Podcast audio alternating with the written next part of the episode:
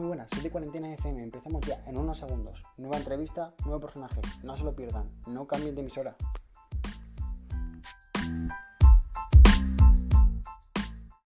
Bienvenidos a todos a Cuarentena FM. Hoy es sábado 31 de octubre. Feliz Halloween. Y en la entrevista de hoy tenemos al señor Octavio Augusto. ¿Qué tal, Octavio? ¿Cómo estás?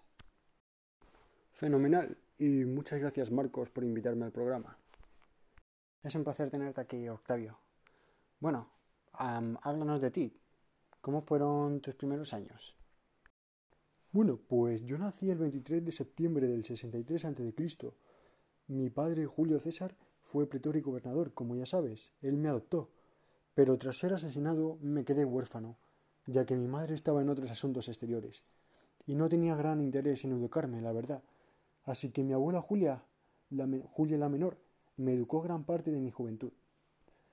Tras un tiempo, eh, mi abuela falleció, así que mi madre volvió conmigo y se preocupó más por mi educación.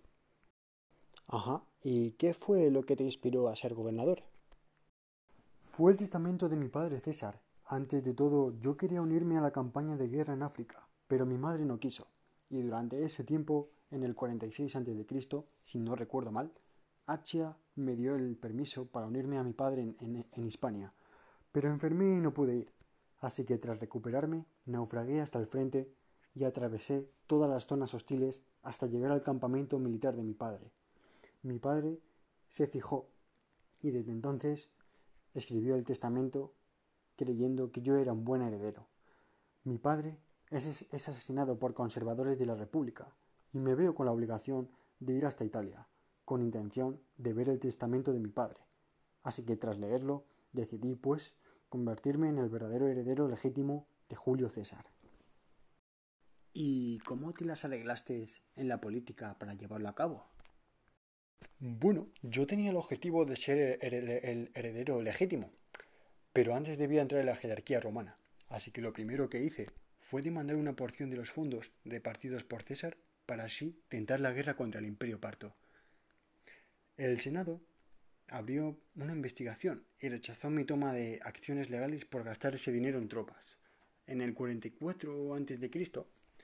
me apropié del tributo anual, que había sido enviado de Oriente Próximo hasta Italia. Empecé a reforzar mis tropas con los legionarios de mi padre y así obtener más apoyo para sentarme como heredero. En junio de ese mismo año conseguí un ejército de 3.000 veteranos leales. Antes de eso, en mayo, me encontré con Marco Antonio, un ex colega de mi padre. Él era cónsul de Roma y se encontraba en una tregua con los asesinos de mi padre, y ahí les había concedido una amnistía con, con un tiempo determinado, y había conseguido expulsar a algunos. Pero entonces cuando llegué vi la oportunidad de rivalizar con él, y así ganarme el puesto de heredero legítimo. Así que hice una moción, pero falló aunque en verano, en junio exactamente, simpatizantes de mi padre mostraron apoyo hacia mí. En septiembre, Marco Antonio vio que, le, vio que la gente estaba más en su contra, así que aprobó una serie, de leyes que le otorgarían la Galia Cisalpina, por lo que al ver lo que se le venía encima, se fue allí. Y mientras, yo estaba reclutando un ejército privado, que la verdad resultó fácil de conseguir, porque gracias al sistema de, proscripciones que implanté, que se basaba, se basaba en un sistema de recompensas por cabeza, conseguí bastante dinero y así ganarme más confianza y comprar más soldados. ¿Y qué pasó con Marco Antonio después de huir a Galia Cisalpina? Lo que pasó fue que Marco Antonio tuvo que huir de Galia. Pero todo pasó porque yo, al ser nombrado senador en el 43 a.C., fui a socorrer a Ircia y Pansa de su asedio y derroté a Marco Antonio en las batallas de Forum Galorum y Mutina. Según en, tu historia, eh, hubo un segundo triunvirato. ¿Qué pasó exactamente en ese segundo triunvirato? Lo que pasó exactamente fue que Lépido y yo sabíamos que enfrentarse aumentaría el apoyo de los asesinos de César, mi padre, por lo que nos unimos a, a una alianza, al segundo triunvirato, para así restablecer la autoridad estatal. Esta eh, consistía en crear una ley que daría un poder especial a los triunviros durante cinco años. y pondría en marcha las proscripciones, como ya he dicho antes, que eran recompensas por la cabeza de los asesinos de César u otras personas, a cambio de capital o tierras. Marco Antonio era em, tu enemigo, ¿no? Por decirlo así. Pero, ¿qué pasó después de huir de, de Galia?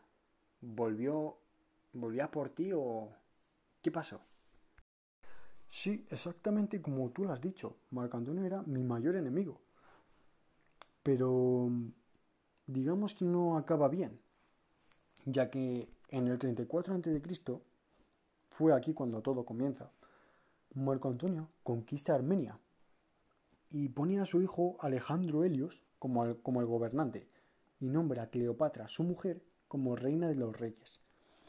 Yo entonces utilicé esto como una herramienta para convencer al Senado de que Antonio tenía interés de disminuir la preeminencia de Roma. Así que inicié una persecución dando información al Senado acerca de los actos de Antonio, en el que hubo desertores de su bando, y gracias a estos me dieron información crucial para respaldar mis acusaciones. Al final, el Senado revocó oficialmente los poderes de Antonio y declaró, declaró la guerra al régimen de Egipto. Llevé tropas y desembarqué enfrente de Corfú y fuimos hacia el sur. Cada vez se nos unían más desertores de Antonio y ganábamos mayor fuerza. Antonio intentó liberar nuestro bloqueo en la bahía de Hacho, pero no pudo. De hecho, el 2 de septiembre del 31 a.C., gracias al apoyo de barcos barcos pertenecientes a Cleopatra pudieron salvar los barcos restantes de Antonio, así que tras otra victoria en Alejandría el 1 de agosto del 30 a.C., Antonio y Cleopatra se suicidan.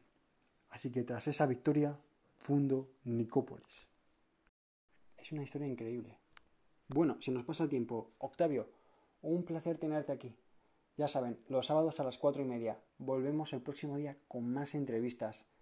No se lo pierdan. Que tengan un buen fin de semana. Hasta luego.